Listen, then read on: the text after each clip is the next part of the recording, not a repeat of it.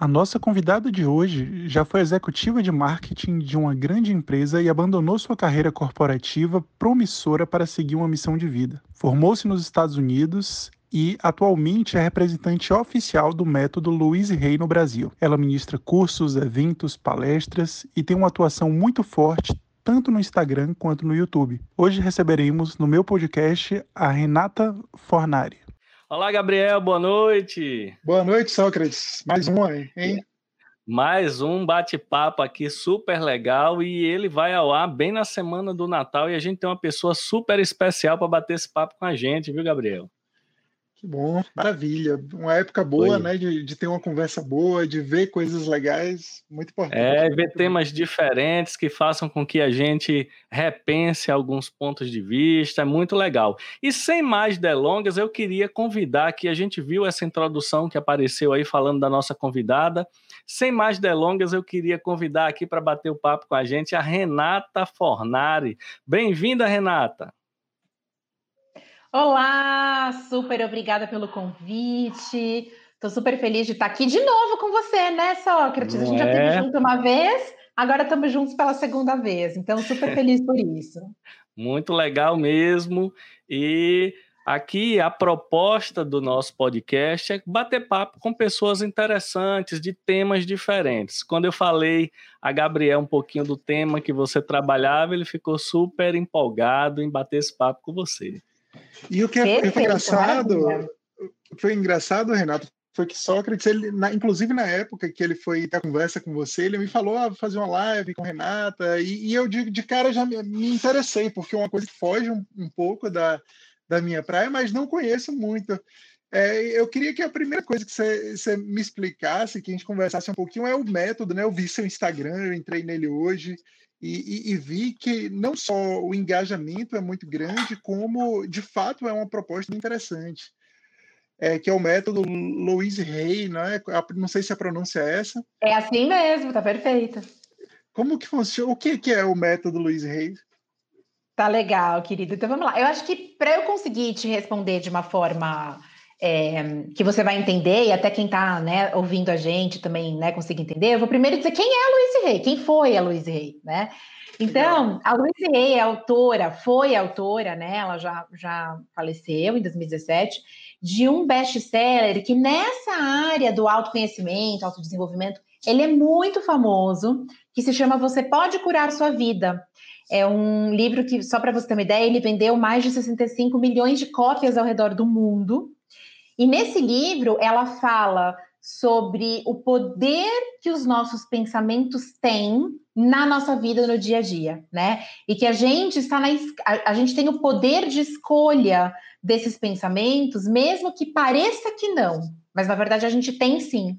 E que quando a gente modifica a nossa forma de pensar, as nossas experiências também se modificam. Então ela costumava ensinar que um pensamento gera um sentimento, né? E esse sentimento coloca a gente em determinados estados vibracionais que vai atrair pessoas, circunstâncias, situações que estão né, coerentes com esse estado vibracional. Né? Então, geralmente a pessoa que só reclama, ela atrai cada vez mais motivos para ela ter do que reclamar. Né? É, a pessoa que fala muito, por exemplo, ah, São Paulo é uma cidade muito perigosa, é um absurdo e tal, é a pessoa que geralmente vai é, presenciar um assalto, ela está na fila do supermercado e as pessoas estão falando sobre isso, porque ela está atraindo para o campo dela tudo que está na mesma frequência. Então, metaforicamente falando, né? É como se fosse uma estação de rádio. Então, se eu me conecto com a rádio do medo, eu vou atrair tudo que está tocando na rádio do medo. Se eu me conecto na rádio da saúde, eu vou atrair o que está tocando na rádio da saúde. E aí ela foi muito pioneira em trazer, e foi aí que eu quis muito também trazer né, o professor para uma live comigo. Ela fala muito sobre o impacto desses pensamentos e dessas emoções no nosso corpo. Então ela foi estudar a fundo isso. O primeiro livro que ela lançou se chama Cure Seu Corpo. Então, ela fala sobre os padrões de pensamentos e emocionais que causam doenças no nosso corpo, né? Então, esse é um ponto, um dos pontos principais do método. E o segundo ponto principal, né, do método, eu falo que são dois principais, vai, para responder de uma forma bem resumida. O segundo é que ela diz o seguinte: quando a gente realmente ama e respeita quem a gente é por natureza, e sai dessa tentativa de tentar atender as expectativas dos outros, sabe? Ficar tentando nos moldar para atender a expectativa do outro, perdendo de vista o ser único que a gente é, né? Então, quando a gente entra em contato com esse amor de verdade, com esse autorrespeito, tudo na nossa vida passa a fluir. Então, ela fala sobre esses dois pontos, sobre o poder dos nossos pensamentos, tanto com relação às nossas experiências, quanto com relação ao nosso corpo. Ela brincava que as nossas células escutam tudo que a gente pensa, o que a gente fala. E tem um segundo ponto que fala muito sobre o resgate desse auto-amor. E aí, só para te explicar, a Louise, ela teve uma infância, foi um desastre, coitada, a infância dela. Ela sofreu abusos sexuais pelo padrasto dos 5 aos 15 anos, passou fome. Com 15 anos fugiu de casa porque não aguentava mais, né, os abusos, nunca terminou o ensino fundamental. E aí, com 40 e poucos anos, ela, disse, ela foi numa palestra, ela já tinha fugido de casa, ela é norte-americana. Com 40 e poucos anos, ela foi numa palestra cujo título era: Se você mudar o seu pensamento, você pode mudar a sua vida. E aí ela dedicou anos da vida dela para estudar isso, como que isso é possível, né? Então ela passou anos debruçada nos livros, foi estudar, e aí ela foi diagnosticada com câncer. E quando ela foi diagnosticada com câncer, ela já contava, ela já palestrava, dizendo que o padrão que causa o câncer é sempre um padrão de ressentimento, uma raiva que eu deixei, né, cozinhando dentro do meu corpo, que virou um ressentimento, e que começou a comer o próprio corpo. E ela teve um câncer vaginal. Então ela conta, olha onde que eu fui colocar o meu ressentimento, né? É tão é tão absurdo, né? É tão é tão didático, né, que foi aonde eu coloquei o meu ressentimento. E aí ela foi ela pediu para os médicos seis meses e ela foi fazer todo um trabalho. Aí agora o professor talvez vai falar: tira essa, tira essa mulher da live, pelo amor de Deus. Mas ela quis fazer uma tentativa. Ela falou: olha, não quero cirurgia, não quero nada da alopatia. Eu quero fazer algumas tentativas antes. Ela não falou isso para os médicos, ela inventou que ela não tinha dinheiro para cirurgia, que lá nos Estados Unidos é tudo um absurdo de caro, né? E aí ela foi passar seis meses perto da natureza e ela conta que ela mudou completamente o padrão alimentar dela, foi aí que ela cortou de vez farinha, açúcar, enfim, um monte de coisa. E aí ela foi aplicar o próprio método dela na pele, porque apesar dela conhecer aquelas ideias na teoria, ela ainda não tinha vivenciado, então ela ainda tinha muita raiva desse homem. Né? Ela ainda tinha muita, muita falta de perdão, ela fala muito no método sobre o resgate da criança interior, então ela falava sobre isso, mas ela ainda não tinha vivenciado isso. Então ela foi vivenciar isso na pele, ela trabalhou com um terapeuta especializado em técnica de liberação de raiva, então ela conta que socou muita almofada. Foram seis meses. Quando ela retornou para Nova York, não tinha mais sinal de tumor no corpo dela. E aí ela explodiu. Aí ela foi parar em tudo que é programa de TV, na Oprah, no... enfim. E aí ela explodiu, foi escrevendo um livro atrás do outro, criou um método, criou treinamento. Então, de uma forma bem resumida, essa é a Louise Hay, e, e foi assim que ela criou esse método. Incrível. Você conheceu ela através do, do livro ou, ou de algum outro. De algum outro. Ah, interessante palestra, essa pergunta. Algum... Interessante essa pergunta. Eu conheci ela com 13 anos de idade. É, minha mãe foi diagnosticada com câncer de mama super agressivo quando eu tinha 13 anos de idade. E aí ela ganhou o livro de presente de uma amiga. E quando ela foi, foi fazer né, a cirurgia e tudo mais, ela ficou três dias né, internada. Eu achei o livro em cima da cama dela num papel de embrulho. E aí a minha sensação foi assim: meu Deus, parece que eu já sabia disso de algum lugar, mas da onde? Porque ao mesmo tempo parece tudo novo, né? Foi uma situação muito louca, assim, nesse sentido. Eu devorei o livro em três dias e aí nunca mais parei de acompanhar a Luísa. Então, ela lançava livro, eu ia atrás e comprava. Eu brinco que ela que me ensinou a falar inglês. Porque eu queria. Eu, eu, não, eu não, não, não fiz escola de inglês, quando eu era criança, adolescente, nada. Eu aprendi na raça depois de adulta, né? E eu digo, eu brinco que a Luísa me, me ajudou demais na minha adolescência a aprender inglês, porque muita coisa não era traduzida para o português. Eu queria tanto entender. Então ela fazia podcast, ela fazia, ela tinha uma rádio, que era rádio, uma era rádio online, que você podia ouvir de qualquer canto do planeta. Então eu não deixei mais de acompanhar ela. Então foi desde aí dos meus 13 aninhos. Bem legal. E, e, e Renata, é, é interessante que eu estava vendo, né? Você tem também um canal do YouTube. Lá no YouTube você bota as lives do Instagram, algumas delas e tal. A gente sabe que tem os cursos que você ministra aqui, que a gente vai falar até um pouquinho disso daqui a pouco. Mas, assim, até para a galera que, que chegou aqui no bate-papo agora, eu queria que você falasse um pouquinho de você, assim. Você já falou que gostou, que, que teve acesso ao conteúdo e bateu o sentimento com, com o conteúdo da Louise, mas eu queria saber assim, você, da trajetória profissional, então já desde sempre você trabalhou com esse conteúdo, com esse material, com essas técnicas, ou você teve um momento de trabalhar com outras coisas durante a vida? Como é que é você, assim, a Renata? Ai, maravilhosa essa pergunta. Professor Sócrates, porque, primeiro lugar, você não quer me expulsar do podcast? Claro que não. Aqui Depois que eu falei que ela se, ela se curou. Depois que eu falei que ela, ela não se curou com imunologistas, ela se curou. não, Olha, não foi com alopatia. Pensei que daí você já ia me expulsar. Que bom que você não, deixou continuar. Eu então. tenho certeza que o sistema imunológico dela contribuiu bastante aí nesse processo. Sabe por que tem um... Por isso que eu te chamei para a gente falar sobre isso, né? Sabe que eu tenho, eu tenho uma liga de imunologia que eu, a capa, o, o que tem escrito na capa é um, um, uma imagem escrita assim, negatividade, baixa imunidade. Então, é válido mesmo. Nossa, a Luísa dizia muito isso. Ela dizia, inclusive, que. Já vou responder a pergunta, mas só rapidinho.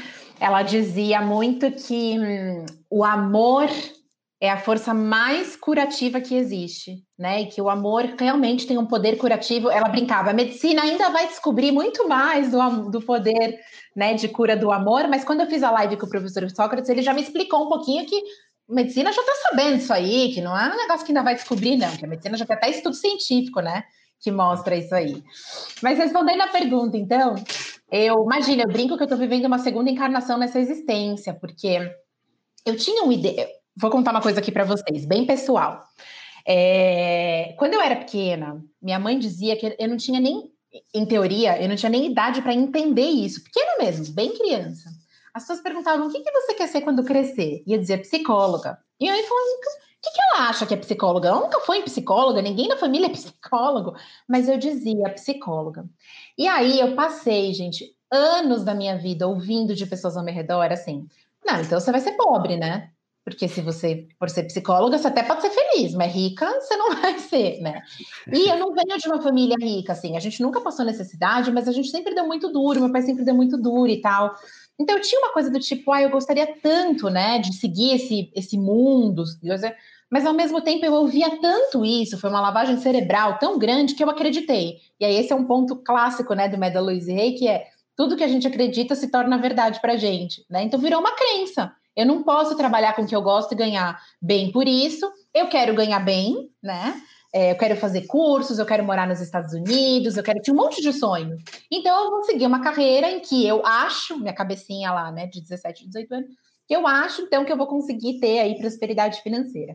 E aí, me formei em comunicação, fiz pós-graduação em marketing, é, já comecei a, trabalhar, já comecei indo estágio, né? Fiz estágio na Unilever, que é uma grande multinacional, e sempre fiquei aí pelas multinacionais. Tive uma carreira bem rápida, já assumi, assumi fui, né, então, de estagiária, fui promovida, daí virei coordenadora, e eu assumi a minha primeira gerência com 20 e poucos anos. Eu já era gerente, com 30 eu assumi uma gerência América Latina. Então, assim, eu tive uma, uma carreira muito rápida nesse sentido, mas sempre tive aquela sensação de um buraco na alma sabe? E uma culpa por isso.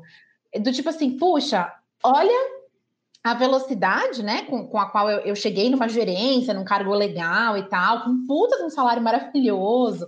Eu viajava trabalho para tudo que é país, tinha aqueles bônus super legais de mundo corporativo. E eu sou infeliz, eu me sentia culpada, sabe? Então eu me sentia infeliz e culpada, então era um, uma bola de neve. E aí um dia eu tive, eu fui diagnosticada com burnout, Gente, que coisa horrível que é burnout. Eu não desejo isso para ninguém na minha vida. Meu Deus do céu. E aí, muito louco, porque, bom, vou, tô aqui, né, falando pro padre, ensinando o padre a rezar. Mas quando eu tive burnout, né, que é uma crise de, para quem tá ouvindo a gente, de repente não sabe, que é uma crise de, vou falar do meu jeito leigo, é uma crise de estresse, né, um pico de estresse físico, mental emocional muito alto. E fui parar na, numa, numa frente do médico, e o médico falou: você vai ficar afastada 10 dias do trabalho, e se você ligar o computador na tua casa ou o celular da empresa, eu não me responsabilizo pelo que pode acontecer, e inclusive vai procurar um cardiologista, porque é muito sério, você está num grau muito absurdo, né? E aí, nesse burnout, aí eu ia dizer que é muito louco, que eu tive tudo que vocês podem imaginar. Eu nunca tinha tido herpes labial na minha vida via herpes labial, de, tudo que você pode imaginar explodia no meu corpo, porque o estresse baixou o meu sistema imunológico, então eu fiquei muito mal. E aí, nesse afastamento, eu fiz uma pergunta para mim, agora vou trazer um lado meio espiritual aqui da Rê. É, no, no momento de meditação, eu fiz uma pergunta assim: se eu não precisasse de dinheiro, se eu viesse de uma família milionária, tivesse milhões na conta, dinheiro não fosse uma questão, eu estaria fazendo isso da minha vida? E a resposta foi não. Que, que eu faria então? Se dinheiro não fosse um problema, tenho milhões aí disponível para mim, o que, que eu faria da minha existência? E a resposta foi: nossa, eu viveria para espalhar os ensinamentos da Louise Rey, porque transformou a minha vida. Minha mãe tá maravilhosa, né, hoje em dia. E quando minha mãe se voltou, né, da cirurgia, eu fiz ela passar por todos os exercícios do livro. E, e eu falei para ela: você tem que fazer a quimioterapia, a radioterapia, tudo. Mas se você não trabalhar esse ressentimento, provavelmente esse câncer vai pipocar num outro lugar. É só uma questão de tempo, né? E nunca teve recidiva, graças a Deus, tá aí maravilhosa, isso já faz décadas. E, e eu falei isso, né, para mim mesma. Eu viveria para espalhar os, os, ensinamentos da Luísa. E aí depois eu assim, puxa, mas será que isso é tão utópico assim? Aí fui pesquisar e vi que ela tinha criado treinamento, né, para as pessoas trabalharem profissionalmente com o método dela, tanto fazendo cursos quanto em atendimentos individuais, que tem uma outra formação que é a formação de coaching.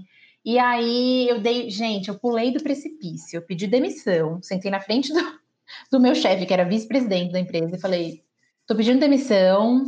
E ele até brincou na época, né? Ele falou: Nossa, mas para qual empresa você está indo? Que oferta que te fizeram, né? Porque eu tinha um cargo legal, um salário legal lá. Eu falei: Então, não é para outra empresa, eu vou fazer curso para trabalhar aí com uma linha de terapia. E o cara ficou olhando para mim com uma cara do tipo: Você não quer pensar mais um pouco? não, eu, né? Tá doida a mulher, né?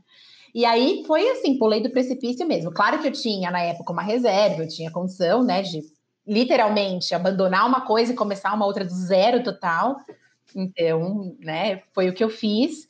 E nossa, gente, tem sido uma outra encarnação, assim, trabalhar com o que a gente ama. Eu imagino que vocês trabalhem com o que vocês amam.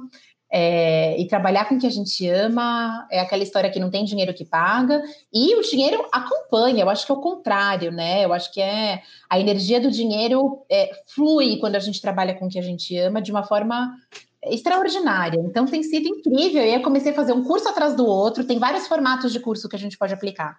Eu comecei a fazer um curso atrás do outro. E aí a equipe da Louise Hay nos Estados Unidos me fez o convite em 2019 em julho de 2019 para eu ser a formadora do Brasil. Geralmente tem um formador por país e o Brasil nunca teve um formador brasileiro. Então eles me fizeram o convite, então eu assumi agora, eu formo profissionais para trabalharem com método no Brasil. Mas você foi fazer o treinamento lá com a equipe eu fui. lá nos Estados Unidos? Eu fui. Então, quando eu pedi demissão, eu fui para lá, fiz com eles as duas formações. Tem duas formações do método só. Então, uma é a formação de facilitadores. Então, você se forma para você facilitar mais ou menos 15 tipos diferentes de, de cursos vivenciais, workshops online, presencial, enfim. Só depois que você faz essa, você pode fazer o módulo 2, que é a formação em coaching. Eu já fui, fiquei lá um tempo, já fiz os dois módulos. É, voltei para o Brasil, comecei a atuar, fui fazendo um curso depois do outro, foi maravilhoso, assim, superou todas as minhas expectativas, sabe? Já o segundo já tinha lista de espera, foi muito legal mesmo, e muito atendimento e tal. E aí eles me fizeram um convite, eles falaram: se você aceitar, né, o nosso convite em ser formadora, você vai ter que fazer de novo uma viagem internacional para a gente te treinar para você ser formadora. Daí isso aconteceu em 2019, então de 2019 para cá eu me tornei a formadora do método no Brasil. E é interessante essa história que você está contando. Já é a, não é a primeira vez que a gente fala dessa questão do trabalho num ambiente saudável aqui no nosso podcast, porque infelizmente, como a grande maioria das pessoas no Brasil não tem uma estrutura financeira estável que permita você ter aquele tempo inicial, ao invés de você perder juntando dinheiro, você já ir se aprimorando no que você gosta. Isso acontece muito comum, quase com todo mundo a gente às vezes acaba fazendo uma carreira e fica preso ao dinheiro. E assim, como, como você falou, às vezes a gente não tem uma estrutura financeira familiar que dê suporte a você passar dois, três anos sem trabalhar, e às vezes a gente fica preso. E tem uma. Já, já houve vários relatos aqui disso. Chega um momento que é muito importante, mesmo você não está gostando do trabalho, faça uma reserva financeira para um dia você conseguir se livrar, porque às vezes você não faz a reserva financeira e continua infeliz e acaba tendo que ficar infeliz por resto da vida trabalhando num ponto assim. Eu tenho meu grau de loucura também, como você falou, que largou uma multinacional, e eu larguei um emprego público federal. Ah, então estamos junto. Estamos junto na pra, atualmente só trabalhar ou na iniciativa privada ou por mim mesmo. Então eu entendo muito. Eu não cheguei a ser diagnosticado com burnout, mas eu tenho certeza que eu fiquei ali bem próximo. Quase é, lá, né? quase lá. Esse negócio de. E depois você dá uma virada e você vê que tem alternativas, né? Assim, financeiras, óbvio que você tem que ter um pé de meia, né? Para depois você não. Em seis Sem meses dúvida. a coisa não vira. Às vezes Sem a coisa leva um tempinho para virar. Um tempo e... maior. E é muito interessante isso que você falou, porque eu ouvi outro dia o Cortella falando assim. Que quando você está num. Vou falar do meu jeitinho de explicar, mas ele dizia mais ou menos assim: que quando você está num, num emprego, num trabalho, que você não vê propósito naquilo, então, o fato de você é, fazer um planejamento financeiro e fazer da, do salário, da renda que você obtém, o teu pé de meia para você poder fazer essa virada que você acabou de falar, vira o propósito. Né? É. Então, você fala, puxa, agora eu estou encontrando um outro propósito aqui, que é estar aqui para me planejar, para daqui a um tempo eu poder estar aonde eu quiser estar. Né? Então, eu achei muito legal isso, que é exatamente isso que você acabou de falar. E, e eu tenho certeza que um monte de gente que vai assistir esse podcast está nessa situação, largo ou no largo emprego. E essa dica que você deu é, é muito legal. Estabeleça o propósito de ter o seu aporte financeiro, que já é uma motivação. Porque quando você não está com vontade de trabalhar, você acordar na segunda-feira é um sofrimento tão grande, né? Exato.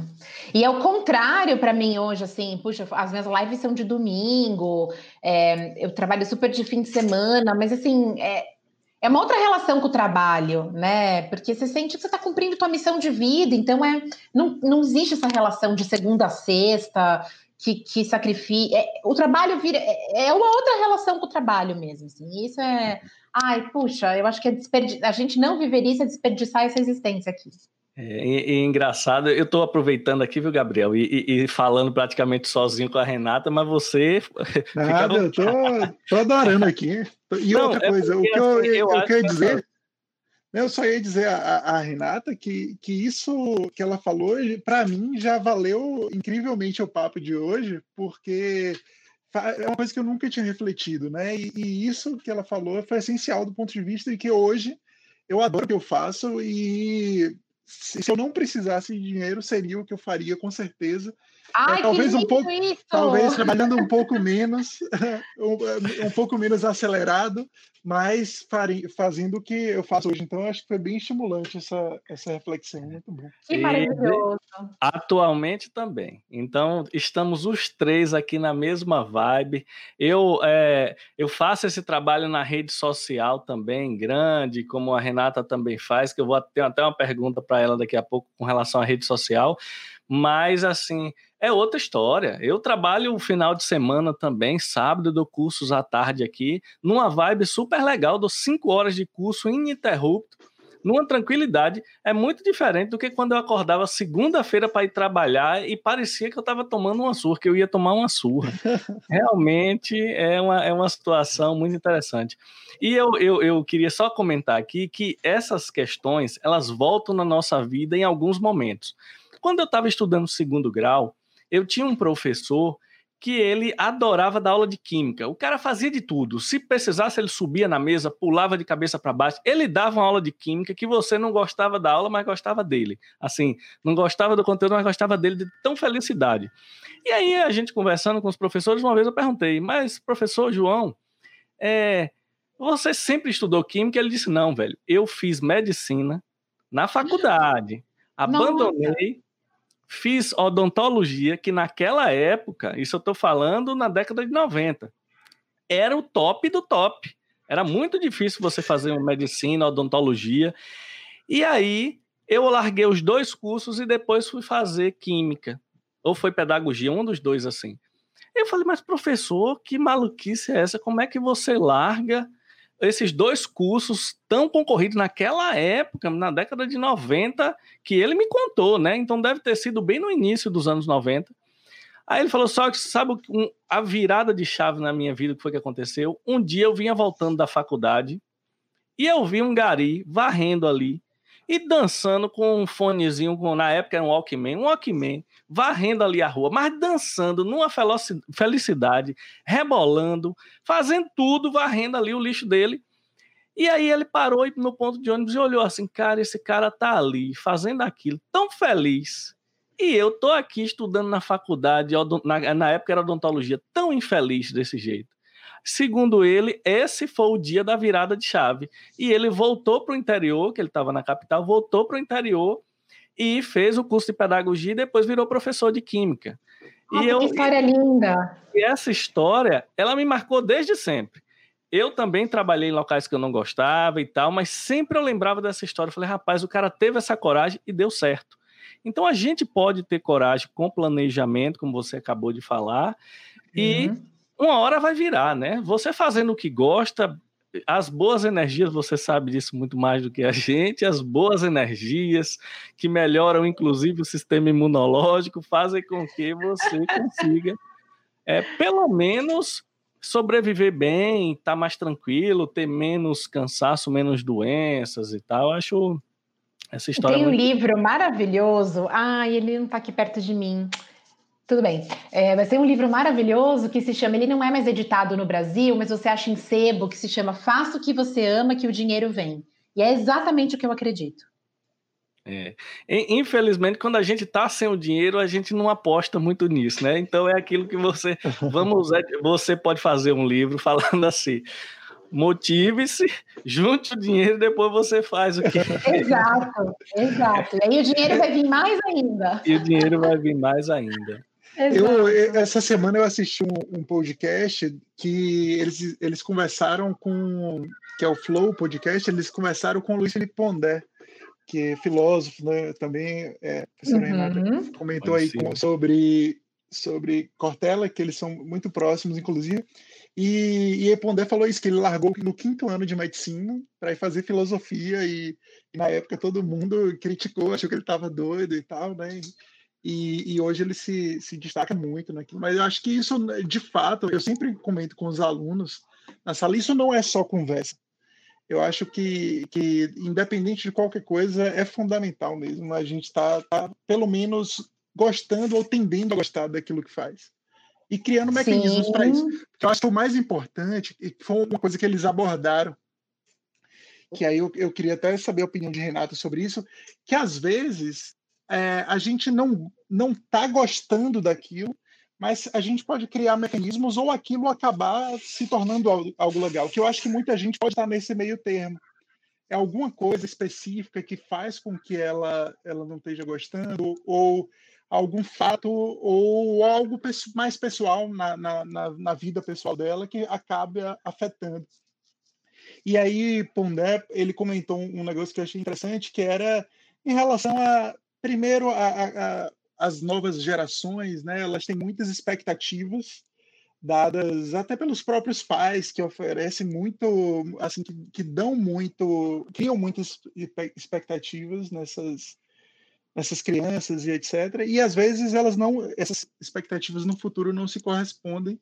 E aí ele atribui isso a, a esse fato, aos próprios pais, à sociedade que impõe essas coisas e que é, é, difícil você curar isso, né? Como é que você tira, foge dessa bolha que acontece? Porque você pergunta aos alunos, né? A maioria, assim, eu, chego lá no curso, ah, eu quero ser rico, eu quero fazer, e às vezes não é, é o sonho, você vê que é o sonho dos pais, muitas vezes. Uhum, tá, eu vou te responder pela perspectiva do método da Luiz Rey, tá? Bom, então tem algumas coisas aí que eu vou que eu vou que eu preciso comentar. Bom, uma coisa que a Rey ensinou é assim: as nossas crenças elas se tornam verdade na nossa vida, né? É, e aí é, ela é, sugere que todos nós, independente da nossa história, que a gente trabalhe com a afirmação, porque ela explica assim, deixa eu dar só um passinho para trás. A gente, o nosso cérebro tem duas formas de aprender uma coisa nova. Uma é por alto impacto emocional e a outra é por repetição. São essas duas formas, né? Então, a Luísa ensina muito a técnica das afirmações positivas, tá? Então, você trabalhar com afirmações e com a repetição das afirmações daquilo que você quer criar, co-criar, a gente fala, né? É, e aí, ela diz que todos nós, em algum grau, precisamos trabalhar com a afirmação: eu amo os meus pais, mas vou além de suas crenças limitantes. Eu estou aqui para escrever a minha própria história. Porque todos nós somos influenciados, né? Em maior ou menor grau. Alguns em alto grau, outros num grau menor, mas todos nós somos influenciados de, algum, de alguma forma, né? Então, a gente conseguir é, é, aceitar isso, né? Que a gente não está aqui para repetir a história deles e que nós não somos a opinião deles. Nós estamos aqui para construir a nossa própria história, né?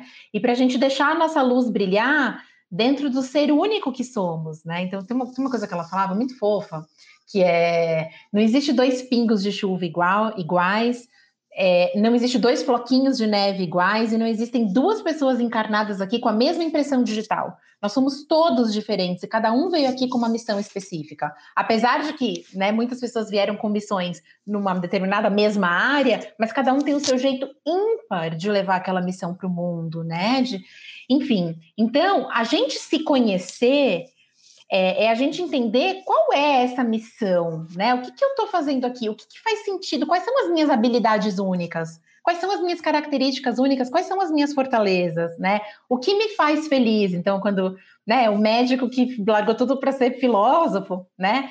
É esse tipo de pergunta que a gente precisa se fazer, né? E trabalhar com essa afirmação que eu acho muito maravilhosa, né? Eu, eu, eu honro os meus pais e agora eu vou além de suas opiniões e de suas crenças limitantes. Eu estou aqui para escrever a minha história, para deixar a minha luz brilhar e para ser quem eu vim ser nessa vida.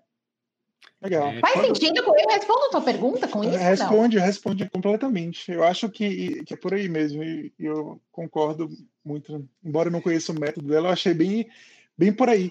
Agora também eu fico pensando, né, já do ponto de vista da, da volatilidade do mundo atual, o que é de fato a pessoa saber que é aquela, ela não quer aquilo. Porque eu, eu digo muito isso do ponto de vista dos mais jovens.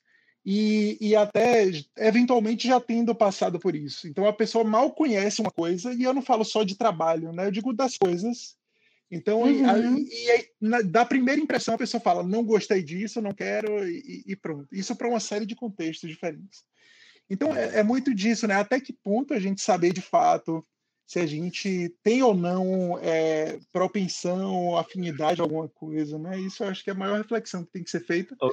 E até quanto tempo vale a pena investir nisso para é só uma reflexão, né? Não, não é nenhuma pergunta, é uma reflexão mesmo. O Gabriel, eu vou lhe, eu vou lhe fazer um, um, um, como é que um depoimento quando você acha que gosta, quando você acha que não gosta, principalmente quando é jovem, é muito difícil o jovem fazer uma escolha, é. porque ele não conhece as coisas direito. Então o cara tá ali porque ele gosta de estudar biologia, disseram que ele vai ter que ser médico ou, ou dentista, ou biomédico ou farmacêutico. É uma, uma, uma escolha muito difícil para o jovem. Agora, eu lhe digo uma coisa: quando você não gosta de verdade, você sabe, e você não tem dúvida, não.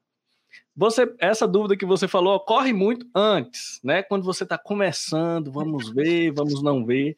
Mas quando você está pré-burnout, como a Renata falou, você é, sabe, cara.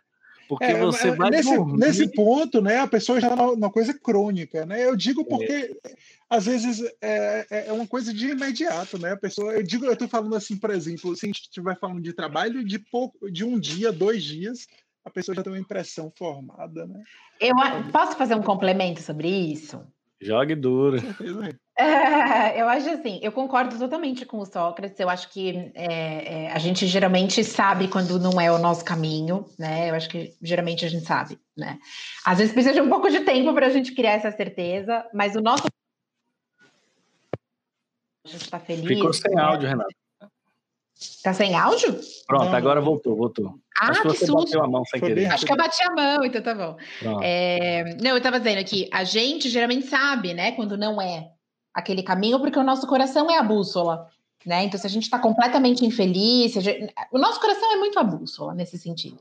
Mas eu acho que tem uma coisa que ele está trazendo aqui, que é o que me fez pensar, que talvez seja isso que esteja também né, na tua cabeça, que é assim: Existe. Nossa, eu vou meio que fugir do assunto, tá? Mas vamos lá. É, existe muito uma coisa com a, com a geração mais novinha, com as gerações mais novinhas, né, atualmente, do imediatismo. Né? Então, assim, Sim. eu começo uma coisa, se eu já não tô rico em seis meses, eu já tô de saco cheio, porque eu não quero, porque. Vocês veem é. isso sou eu? Eu, eu vejo exatamente isso. É, exatamente isso. A minha Direção. E aí, eu acho que tem milhões de. Também estou fazendo reflexões aleatórias aqui, mas acho que tem milhões de, de, motivos pelos quais isso acontece, né? Eu acho que essa era da informação louca que a gente tá, é, né? Muita gente já nasce com tudo de mão beijada, não tem essa coisa. Gente, eu lembro de eu fazer trabalho na escola pesquisando na Barça as coisas. Eu falei até Gente, outro dia que Sócrates, que Sócrates que que é pesquisava na biblioteca, na, na enciclopédia. Eu falei. Ele eu também. Eu tinha é, na minha casa. Tá vendo, Sócrates? Não tinha computador, não tinha. Nossa, quando chegou, tipo, internet, essas coisas, eu já estava para entrar na faculdade, já, né? E é... isso é impensável. Quando você fala para um adolescente hoje ir na biblioteca procurar uma enciclopédia. Eles não têm paciência. Não, hoje ninguém faz mais isso, mas eu tô dizendo assim, quando você fala que você fazia, eles acham que como, mundo, é. né? É. Você tinha esse trabalho para procurar às vezes, você tinha que ir no dicionário para saber o significado de uma palavra. Exato, eles... eu dava com o dicionário na mochila da escola. É, é uma, uma... mudou. Agora eu acho que essa geração ela não é tão refém da opinião dos pais como a minha, como talvez a sua não eu acho que essa geração ela já é mais liberta desse negócio de ter que seguir o que os pais querem. Ainda tem muito, mas eu uhum. acho que eles já são mais descolados isso. Antigamente você perguntava a qualquer menino qual é seu sonho, ele tem um carro né? Porque todo mundo falava, você tem que ter um carro, é legal ter um. Aí hoje você fala com a mesma situação, o que é que você quer? Ele nem cogita, não, carro dá trabalho, hoje eu vou de Uber, é muito melhor, mas, né? Eu, eu quero é viajar. Hoje eu acho que a galera já mais jovem já, já tem essa pegada de fazer atividades, de ter, como é, como é que eu, eu tô, tô esquecendo que eu quero falar, de ter experiências mais forte do que ter coisas. Porque até esse exemplo que Gabriel falou, tem muita gente que fala, ah, eu quero ter dinheiro, quero ter dinheiro, mas se você for procurar ele, eu quero ter dinheiro para eu ir poder viajar. Antigamente não era assim, era eu quero ter dinheiro para eu poder ter uma casa, eu ter um é, carro. Verdade. Eu acho que esse, esse perfil também deu uma mudada. E eu queria te perguntar, Renato, é o seguinte: beleza, gostar do método, aprender, se formar, isso é ótimo. Você ser uma professora e uma formadora, tranquilo. E as redes sociais, que aí a história é outra. Uma coisa é você gostar de treinar pessoas, estar ali nos eventos, ah, outra coisa é você virar a Renata Fornari das redes sociais, que tem lá um YouTube, que tem lá um Instagram com muita publicação. E aí, como foi esse negócio de agora eu tenho que ser das redes sociais? Como é que você encarou isso? Eu acho que para Renata que trabalhava com marketing, talvez tenha ajudado, né? Aí o marketing ajudando, né? Ajudou, sim. E eu acho que o que. É, é, nossa, é muito interessante essa sua pergunta, porque eu estava discutindo esses dias, inclusive, é, esse assunto. Hoje em dia, a história do marketing digital é inclusive uma profissão, né? Ah, o que, que você faz? Ah, eu sou expert, eu sou produtor de conteúdo, eu sou lançador, né?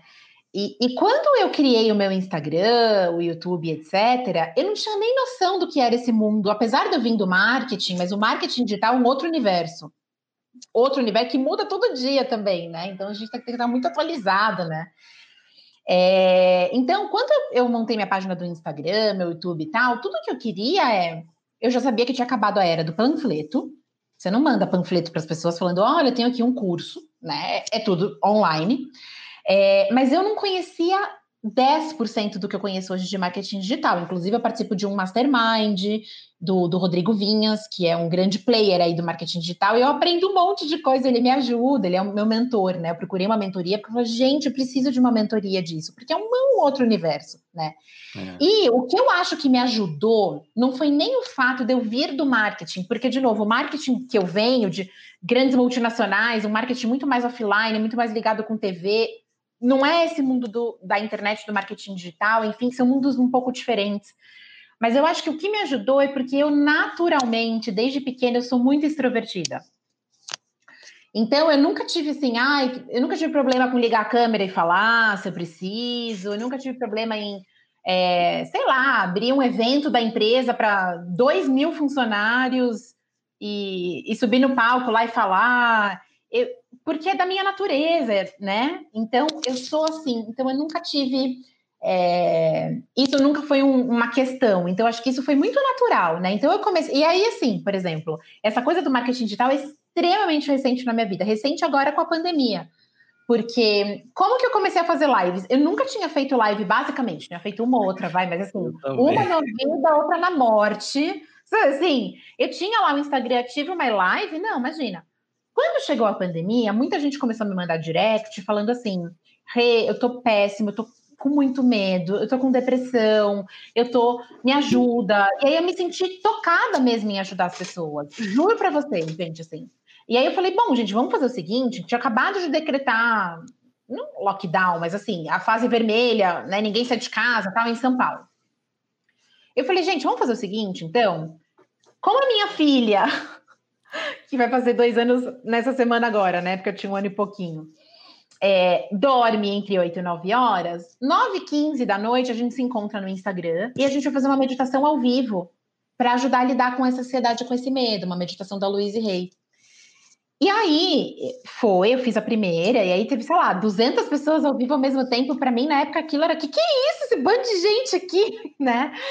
É, nem imaginava, mas foi com um intuito muito genuíno de ajudar as pessoas, de fazer uma meditação juntos ali, né? De ensinar as pessoas a meditarem.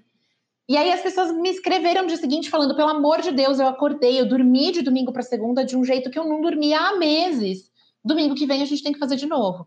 Tá, então domingo que vem de novo, 9h15 da noite, vamos meditar. E aí até hoje eu faço live todo domingo, 9h15, as pessoas ficam esperando. Tanto que o Sócrates foi meu convidado, às vezes eu trago convidado, né? Domingo, 9h15. Então foi um negócio que aconteceu meio que por causa da pandemia. E aí, que outra coisa que aconteceu? Os meus cursos eram quase todos presenciais. Chegou a pandemia, o que, que eu faço? Adaptei tudo para um formato online. E aí falei, gente, olha, o curso que era presencial e, portanto, tinha vagas bem limitadas, agora eu vou adaptar, vou fazer aqui num outro formato, claro, com mil adaptações, com mil outro, né, outra ideia. Mas vamos fazer aqui, vai ser 21 dias de desafio da Luiz Rey para gente. E aí eu tava esperando, sei lá, ter umas 50, 60 pessoas inscritas, eu tinha quase 200. E eu falei assim, gente, pera um pouquinho, né? É, tem uma super de uma oportunidade aqui. Deixa eu estudar essa história de marketing digital. Então, isso pouquíssimos meses, né? E aí comecei a entender um pouco mais, né? De, de ter, aí comecei a entender que naturalmente eu já fazia por por ser desse jeito mesmo, né? Coisas que eles fazem, falam que é super estratégico, né? Tipo, posta todo dia, posta vídeo com a sua cara. Eu meio que já fazia isso, porque eu já fazia, não sabia, não era porque era estratégico, mas é porque já era do meu perfil fazer, né? É, então faz pouco tempo que eu estou agora estudando mais, é, é, dedicada a estudar, né? Criando formatos definitivos de cursos online, porque apesar do presencial, até já voltei aí com alguns formatos com turmas bem reduzidas, óbvio. É, mas e eu achei maravilhoso do online duas coisas que eu me surpreendi. A primeira é que o poder de transformação ele não deixa a desejar, né? Não é porque a gente não está fisicamente aqui juntinho, podendo se tocar, né? Que o poder de transformação da na, no que eu faço, no que eu ensino, que ele não acontece, muito pelo contrário, eu fiquei muito surpresa. E uma outra coisa que eu amei, na verdade, não é que eu fiquei surpresa, mas eu amei poder, sabe, ter pessoas de tudo que é canto do Brasil, é, ter brasileiros morando em outros países, acompanhando os cursos, é, pessoas se, né, de vários lugares do país conectadas, sem precisar viajar, sem precisar. Então eu amei, assim, e foi por acaso, gente. Se não fosse a pandemia, eu não sei se eu teria feito um formato de, de curso online hoje. Bom, e aí descobrindo esse novo universo todo, eu comecei a formar equipe. Então agora eu tenho um designer que trabalha comigo, tenho uma redatora, tenho um editor de vídeo, tenho a minha assistente, tenho e sigo aí é, é, dedicada a informar a equipe e aprender a jogar esse jogo que é necessário, gente, porque de novo a era do fax e do panfleto que a gente viveu, né? Aqui ela não existe mais, então e, é isso. E E tem gente que não sabe, que acha que às vezes você largar um emprego é uma loucura. Loucura é você resolver ser gerador de emprego, como você está falando. Você ministra o curso, está dando super certo, e aí começa a contratar gente. Aí Exato. sim que também já é um outro momento que você tem que prestar atenção, fazer conta no final do mês. O empreendedorismo também é uma outra situação difícil, né? Quando você toma aquela decisão, eu preciso contratar uma pessoa para me ajudar. E de uma vira duas, de duas viram três. Não, e isso tudo aconteceu após a pandemia, assim. Até a pandemia eu tinha uma pessoa que me dava assistência e uma outra que me ajudava com as redes sociais só. E hoje nós somos em seis pessoas e o meu marido. Ai, gente, vou abrir um negócio mega pessoal aqui. Tô me sentindo literalmente com a cerveja, o amendoim na mesa do bar, assim. A gente podia ter trazido, inclusive. É, poderia ter trazido. Delícia, né? delícia. O meu marido, ele acabou de pedir demissão. Ele trabalha com, com TI, né? Com, trabalhava também para uma empresa, sempre trabalhou em empresa. E porque eu não, tava, não tô dando conta de tocar o dia a dia. Não tô, a gente recebe, sei lá, de 50 a 100 mensagens por dia só no direct. Meu Instagram é uma zona nesse sentido, no sentido bom das, da palavra zona, né? Quantidade de e-mail, suporte ao aluno, é, tem toda a parte financeira, porque, né? Parte contábil, parte. Eu falei para ele: olha, ou eu sou, a, entre aspas, terapeuta, que vou me focar em, né, em entregar o conteúdo, em formar os meus cursos, em estar nas aulas com os meus alunos, com os meus mentorandos, com os profissionais que vão se formar no método, ou eu toco o dia a dia da empresa, eu não consigo fazer as duas coisas mais, né? Então agora ele pediu demissão, virou meu sócio, e a gente formalizou isso semana passada, sabe assim, a empresa, a sociedade, 50% e tal, e agora ele toca é, é, muito recente, né? Mas já é real. Uhum. Ele toca agora o dia a dia da, da empresa mesmo, né? Então, estava ajudando a gerenciar a galera, enfim, agora a gente vai contratar aí mais uma pessoa, enquanto eu agora passo a ficar focada no que só eu posso fazer, né? No que é, é. E, e, isso que você está falando é interessante, porque assim, você é a, a vamos dizer assim, a master formadora do Brasil, e o Brasil é um país continental. Aqui você vai formar mil pessoas e é insuficiente é. para o tamanho do nosso país. Eu, eu, isso que você falou, eu, eu fico muito animado com a parte virtual, porque eu comecei também, a gente fez um curso agora sábado, transmitido aqui pelo meu podcast, que deu gente de todos os estados brasileiros e uma menina que já tinha feito o curso comigo mandou, professor, eu tô aqui em Cancún, no México, ao vivo, ela mandou. E aí eu tô aqui passeando e como eu tava aqui no hotel, eu sabia que ia ter o curso, me matriculei e tô assistindo. Lá de Cancún, do México. Olha que coisa sensacional, né? A gente ficava aqui, aqui em Salvador, então, ficava meio que muito limitado. Aí agora eu dou um curso, tem gente que se inscreve de Roraima, de Rondônia, do Rio Grande do Sul, de São Paulo, do Rio de Janeiro. Do, no último teve do Brasil inteiro. E eu faço essa pergunta porque eu gosto de saber. Entre o nome, tará, tará, tem lá, qual cidade você vai falar. E o pessoal coloca, porque eu gosto de saber, assim, é uma coisa que me motiva quando eu vejo que tem gente de todos os estados brasileiros Isso é participando. É muito legal. Agora, é. posso te dar um feedback ao vivo? Dê aí. Com Qualquer coisa você, você corta o trecho fora? não tô brincando. é, não, porque é um feedback bom, eu tô brincando. Mas você sabe que. É, primeira coisa que eu queria dizer é o seguinte: agora que eu tenho convivido um pouco mais, né, com pessoas que estão no digital, fazendo curso, lançando curso, etc. e tal, uma coisa que se comenta muito, né, e o que eu percebo muito é assim: as pessoas que acabam tendo sucesso com isso são pessoas que genuinamente ajudam os outros né? Cujo conteúdo que é produzido ali diariamente, semanalmente, enfim, não importa a frequência, mas é um conteúdo que realmente é relevante para as pessoas, que realmente ajuda as pessoas, né? E como foi que eu te achei, Sócrates? Eu estava super preocupada, super preocupada. Eu falei, meu Deus do céu, a pessoa que trabalha comigo, eu fui pagar um teste para ela do além, porque meus pais vinham morar comigo, meus pais são super grupo de risco de Covid. E eu falei, vamos fazer teste assim, só para desencargo de consciência. Ê! IgM na altura e IgG negativo. Eu falei, o que, que eu faço com esse resultado agora? Meu Deus do céu. Manda para casa, fica em casa 15 dias, não sei o que, repetiu de novo o mesmo resultado. Eu falei, meu Deus do céu, o que, que eu faço? Google, IgM positivo, IgG negativo, tô em pânico, o que eu faço? E aí caí no teu vídeo no YouTube.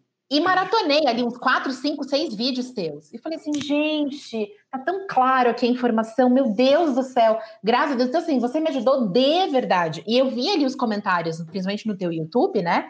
De pessoas também desesperadas e você ali respondendo. Claro, é impossível a gente responder todo mundo, mas respondendo um monte de gente. É... E isso faz uma diferença real, né? E aí, para quem não sabe, como que eu conheci o Sócrates, eu foi aí, né? Pelo YouTube. Aí eu falei, bom, deixa eu ver se ele tem Instagram, porque o Instagram tem mensagem privada. Mandei uma mensagem privada para ele e falei, eu quero pagar uma consulta sua, que eu não sabia o que fazer. Eu volto com ela para trabalhar, porque ela já estava um mês afastada, o exame dava igual, IgM positivo, GG negativo, não sabia o que fazer. E aí ele foi super querido, e a gente acabou conversando, aí chamei ele para live e tal. Então, é isso que eu vejo, sabe? As pessoas que acabam dando certo com esses formatos online e tal, são pessoas que genuinamente geram um conteúdo gratuito que ajuda de verdade as pessoas. Eu acho que isso você já está fazendo, né? É, é, é, é, é muito. É, é, é isso que, que a gente precisa também falar para a galera que vai assistir aqui o nosso podcast. Quando você começa a fazer coisas que você gosta, você é, abre mão de várias situações que na, no pensamento tradicional você é, é, só faria por dinheiro e começa a fazer coisas sem. Do nada surge uma oportunidade. Isso que você falou foi interessante. É, é, Renata, ela contou essa história até lá no Instagram dela e tá depois um monte de gente veio me seguir no meu, no meu Tem Instagram. trabalho para você. Não, mas ela, ela contou e ela falou: não, quanto é? Eu queria fazer uma consulta com você. Eu digo, olha, diga o que é que você quer saber. Não foi assim? É, foi exatamente assim, direto e reto. Qual é a é. pergunta? Diga logo a pergunta. E aí ela falou, e aí eu respondi, expliquei, né, como realmente com anticorpo a gente não define sim ou não, com anticorpo a gente só dá uma ideia. Falei com ela o que era que poderia fazer para poder é, dirimir as dúvidas dela. E na outra semana eu recebi um contato de uma multinacional para poder dar um treinamento para uns funcionários deles e tal, que também me conheceram pelo YouTube. Então, o YouTube é uma plataforma sensacional de você botar a cara, dá trabalho, é um saco gravar, editar.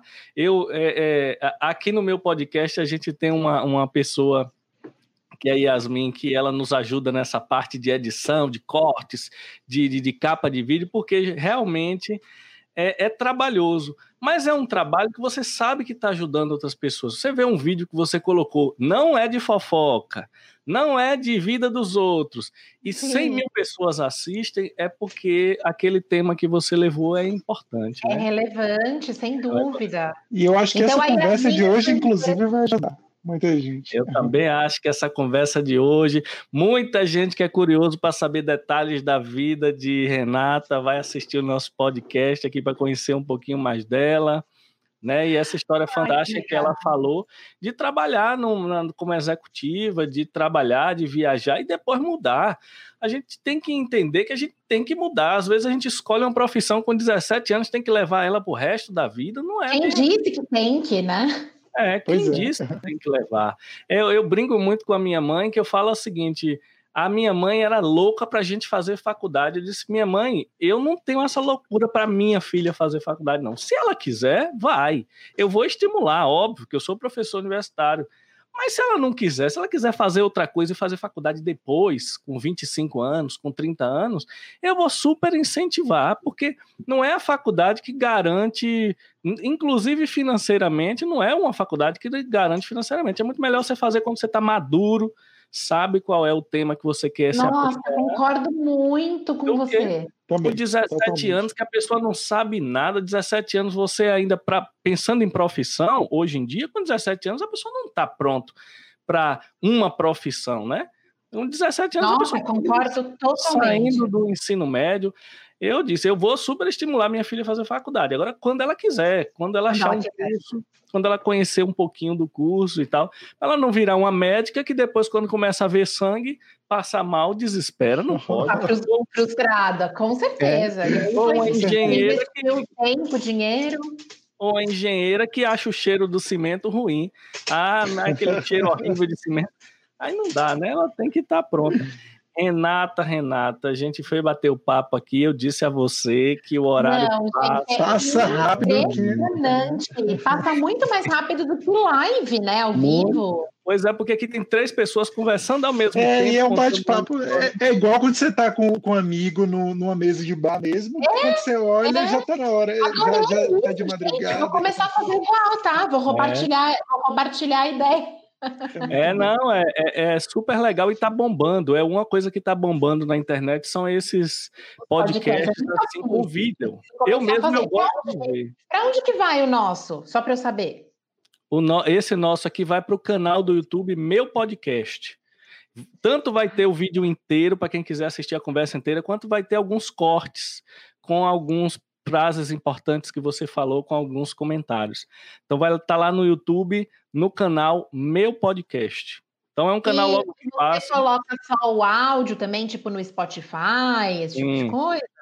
o áudio inteiro no Spotify, com seu nome, no, também no canal Meu Podcast no Spotify, e no YouTube, no canal Meu Podcast, vai ter os cortes e vai ter também o áudio.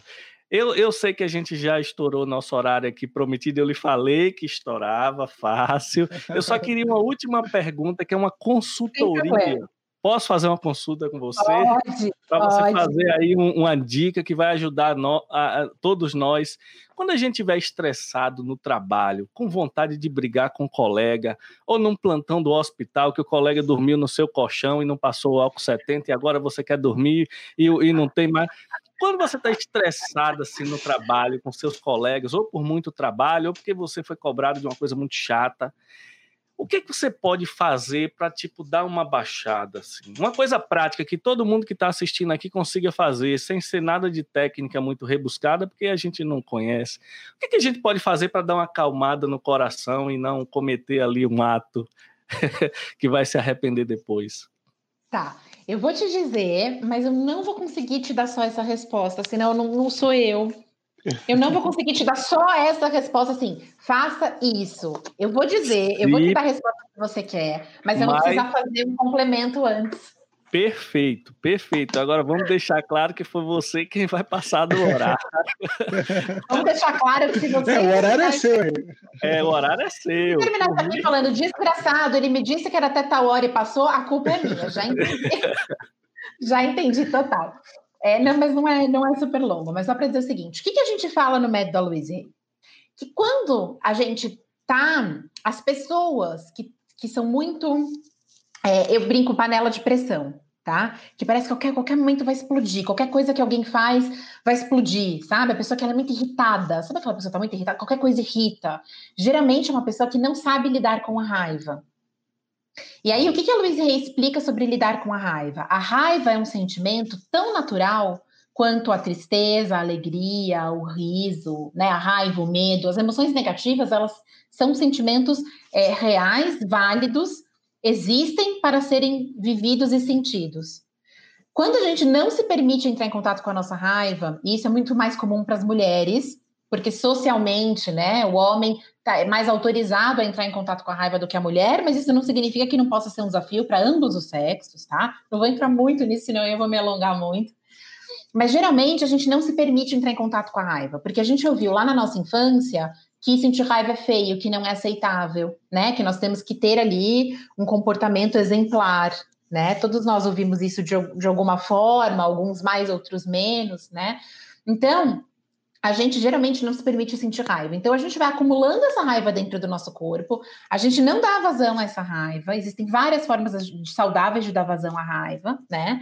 É, e aí nós nos tornamos pessoas super estressadinhas. Tá? Então, qualquer coisa eu fico muito irritada, qualquer coisa eu quase explodo, qualquer coisa, geralmente, não é 100%, mas para a maioria das pessoas, são os casos das pessoas que não sabem lidar com a raiva de forma saudável. Tá, e o que é então lidar com a raiva de forma saudável? Em primeiro lugar, a gente assumir que ela existe. Eu estou com raiva. Tudo que a gente luta contra e tudo que a gente nega cresce. Né? Então, se eu luto contra o medo, se eu nego, não, eu medo, imagina, eu sou super corajoso, medo de Covid, tenho medo de Covid nenhum. Eu estou em negação do meu medo, esse medo cresce e me domina. Então, quando eu aceito, não, puxa, eu tô com medo, eu tô com medo, tenho ouvido aí, né, histórias e tal. Tudo bem. A partir do momento que eu aceitei, o medo diminui automaticamente, né? Então, a partir do momento que eu aceitei que eu tô com a raiva, a raiva diminui automaticamente. Puxa, eu tô com raiva. do que, que eu tô com raiva? Eu vou tentar elaborar. Do que, que eu tô com raiva? Ah, eu tô com raiva de tal pessoa porque pela terceira vez ela me tratou de uma forma que eu não gostei.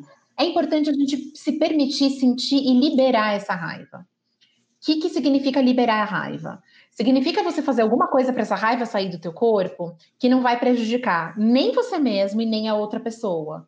Então você pode socar travesseiro, socar almofada, fazer uma corrida, sabe? Pular na cama elástica e sentir que você está pisoteando ali a, a, pessoa, escrever uma carta que você nunca vai entregar, mas você tirou aquilo de dentro de você.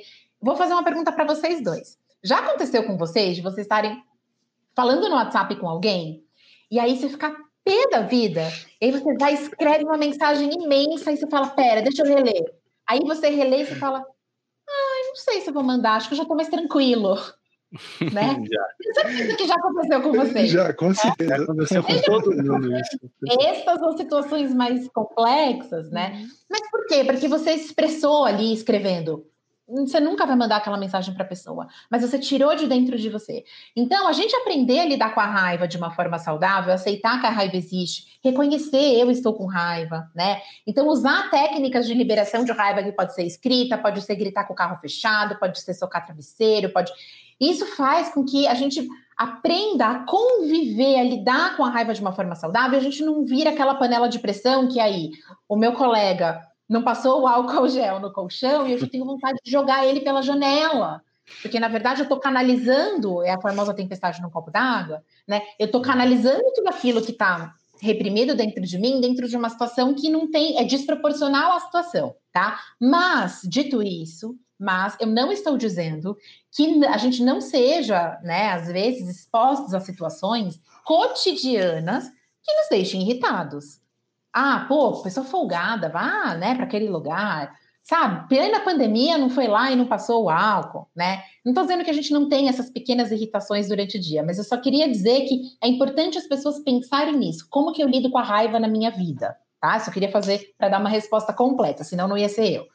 Agora, indo para a dica prática, tem um exercício que a Luísa reensina, que é assim: você fechar os olhos, fazer três respirações fundas, sentindo o ar entrar e prestar atenção. Qual é o caminho que o ar faz para entrar dentro do meu pulmão e sair do meu corpo?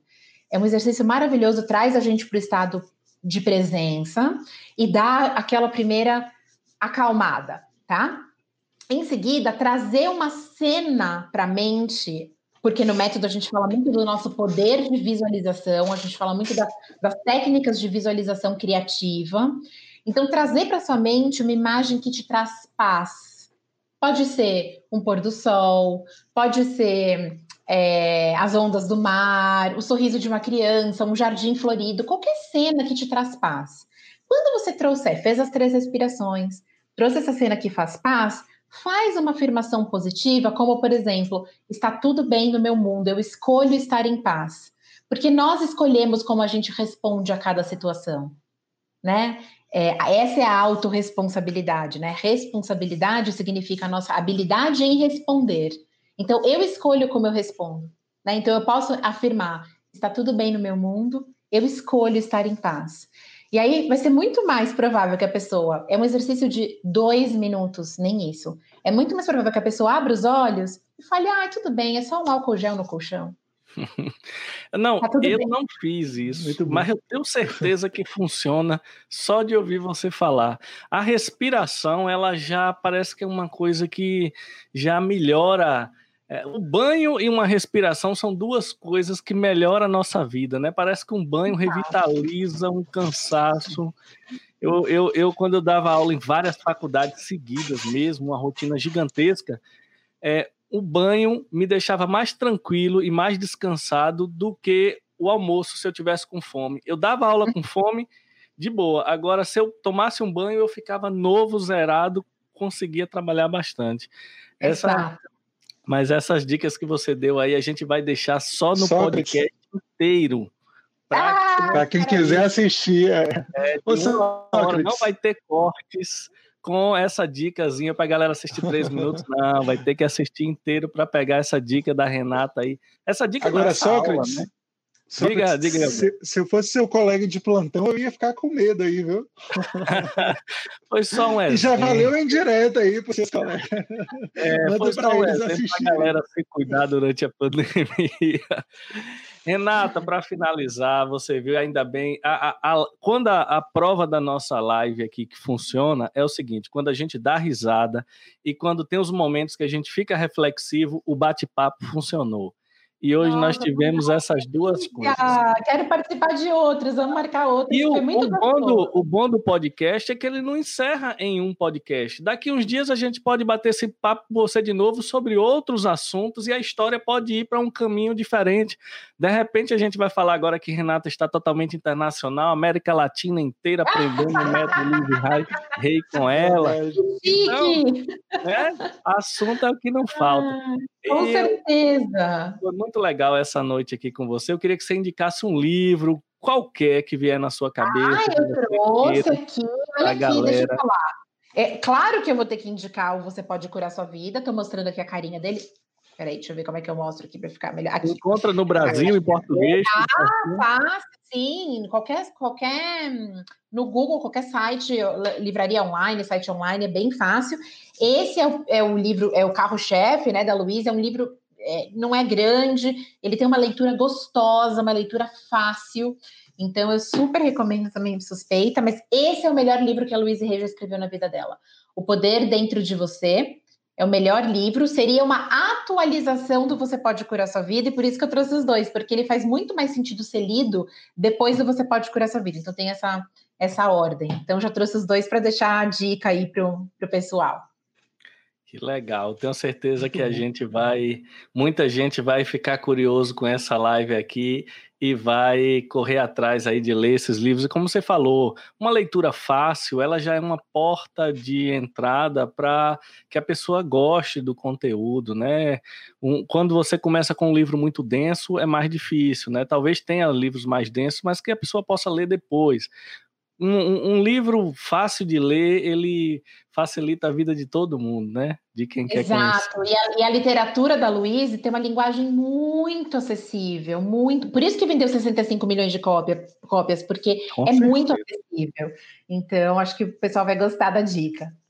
Muito obrigado, Renata. Foi um prazer bater o papo com você. Espero que você tenha gostado mesmo aqui Eu desse papo. Agradeço o convite, agradeço super o convite. A gente até demorou, né, para conseguir marcar, marcamos com bastante antecedência, né? Mas tudo tem hora certa e foi maravilhoso. Então, eu que agradeço a sua iniciativa de me convidar. E quando quiser fazer de novo, só me mandar um WhatsApp. Vai ser um prazer bater esse papo com vocês mais uma vez.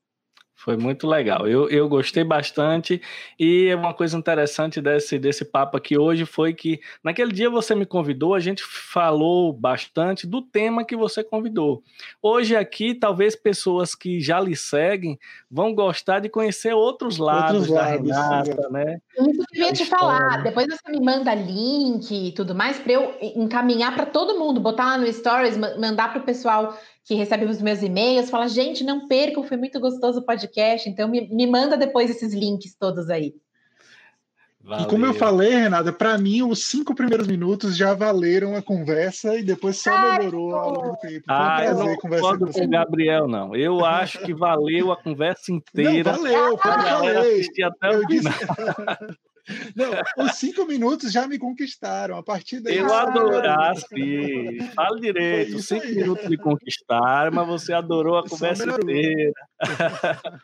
Valeu, Renata. gente. Muito Super obrigado. obrigada. Prazer em te conhecer, Gabriel. Obrigado, é prazer. Foi um prazerzão mesmo. Beijo. Tchau, tchau, gente.